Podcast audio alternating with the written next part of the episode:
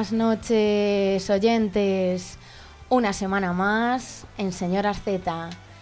Vamos a empezar el programa con la sección de actualidad Z en la que Estefanía y Laura nos van a hablar sobre la exhumación de Franco y los problemas que está habiendo en Cataluña.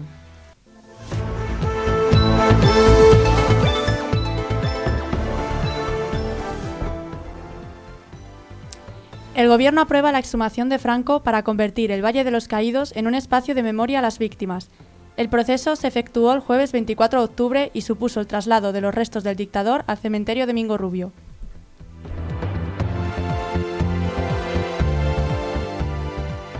Otra noticia de actualidad relevante es la sentencia del proceso, que se hizo pública el pasado 14 de octubre. Desde entonces, en Cataluña no han parado las manifestaciones en protesta del fallo del Tribunal Supremo.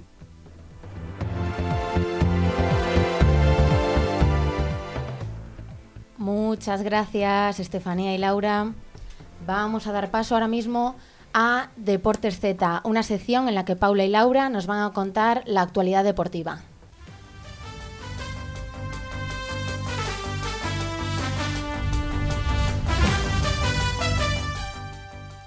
Esta semana hablaremos del piloto de Moto 2, Alex Márquez y su campeonato del mundo. La decisión de Nadal sobre su participación en el Masters de Londres y la gran actuación de Donic en el Real Madrid baloncesto.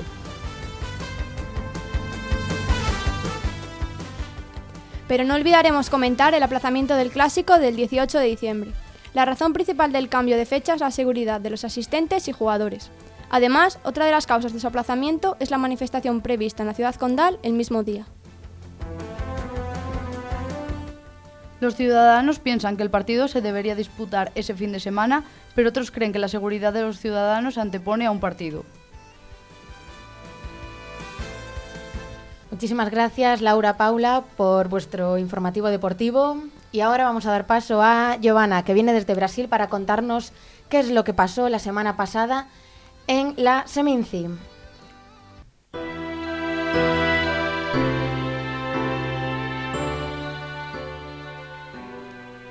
Valladolid celebró la semana pasada la edición 64 de la Semana Internacional de Cine, la Seminci. Fue una gran semana con mucho entretenimiento, diversión, cultura, arte y pasión. Este año el país invitado fue Georgia, que se destacó con una veintena de títulos. La vencedora de la Espiga de Oro, el principal premio del festival, fue On Dog, o Huevo de Dinosaurio del realizador chino Wang Quanan.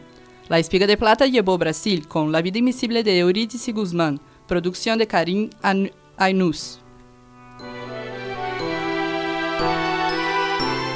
Muchísimas gracias, Giovanna, por contarnos un poquito qué es lo que pasó la semana pasada en la Seminci. Y ahora Marta Pavón nos va a contar nuestra sección estupenda sobre sexo. Cómeme el bollo es la sección sobre sexualidad de las señoras Z. Consideramos que la normalización de la sexualidad femenina y de la educación sexual del público que nos escucha es muy importante para un buen desarrollo de la sociedad, así como el autodescubrimiento y el abandono de los tabúes. Adelante, Marta.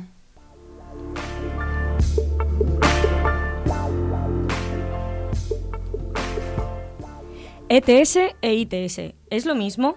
La diferencia principal entre una enfermedad de transmisión sexual y una infección de transmisión sexual es que las primeras se contraen mediante un contacto sexual directo, semen, fluido, sangre. El problema es que la persona que la contrae muchas veces no presenta los síntomas, incluso ni estos se convierten finalmente en una enfermedad, se detectan y se tratan. Aunque las diferencias son nimias y se ven mejor ejemplificadas, el uso del novedoso término ITS es debido al estigma social o la vergüenza de contraer una enfermedad venérea. La palabra infección suena mucho menos peligrosa que la de enfermedad, por lo tanto puede resultar más fácil para buscar la atención médica y la ayuda correspondiente.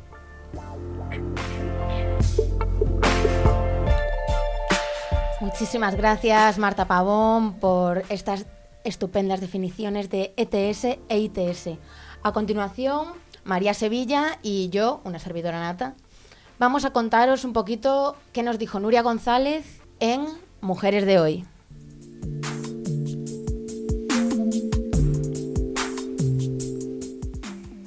¿Qué son los vientres de alquiler? ¿Qué derechos se vulneran? ¿Está prohibido en España?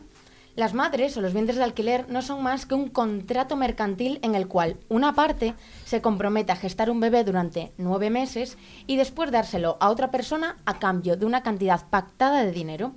Las funciones vitales, como dormir, cagar y mear, no se pueden subcontratar, decía Nuria durante el discurso. La gestación subrogada, dicho técnicamente, está prohibida en el Código Penal y en el Código Civil. Además, el Tribunal Supremo declara nulo este contrato y todos sus efectos. Incluso existe una ley en España, que es la ley de la reproducción humana asistida, que no lo permite. Ahora vamos a escuchar unas declaraciones que Nuria González le dio en exclusiva a Señoras Z veces el neoliberalismo se esconde justo detrás de la libertad de las mujeres, pero es que resulta que al final la libertad de las mujeres siempre queda en la libertad de las mujeres para venderse. No podemos entender la libertad como la libertad del mercado, porque es la libertad del patriarcado. El patriarcado que quiere mujeres para ser usadas, para parir, para cuidar. Nuestra libertad no está en aceptar lo que dice el patriarcado, no, nuestra libertad está en ser seres humanos de primer orden y con toda nuestra vitalidad, toda nuestra vida.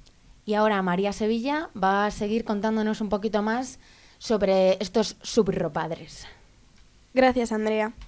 Bueno, como nos ha contado ahora mi compañera, Nuria nos introdujo un poco en el desconocido mundo de los vientres de alquiler y en las agencias que se dedican a este negocio y que muchas veces están disfrazadas por agencias de viajes o agencias inmobiliarias, donde la mujer básicamente nunca decide sobre su útero ni tiene la posibilidad de cambiar de opinión en ningún momento durante el embarazo.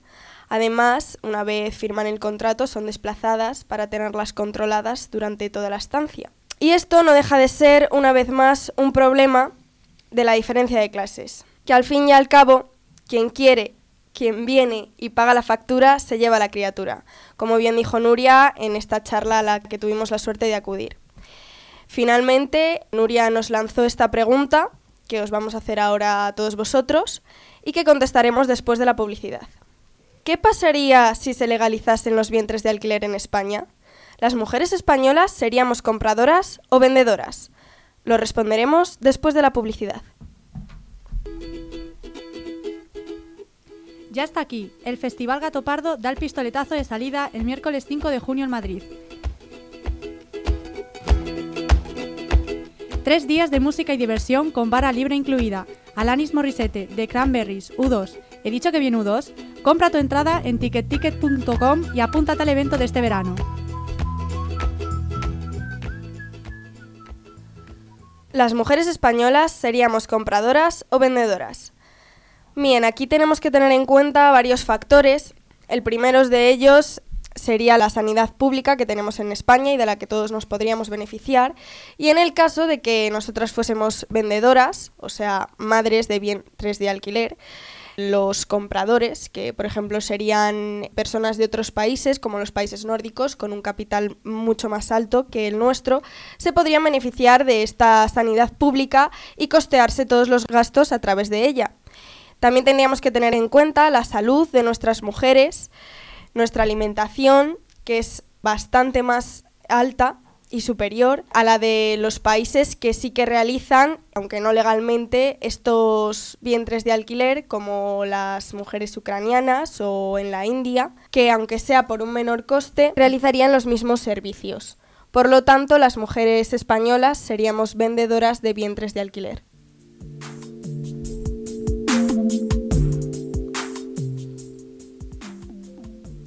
Muchísimas gracias, María Sevilla.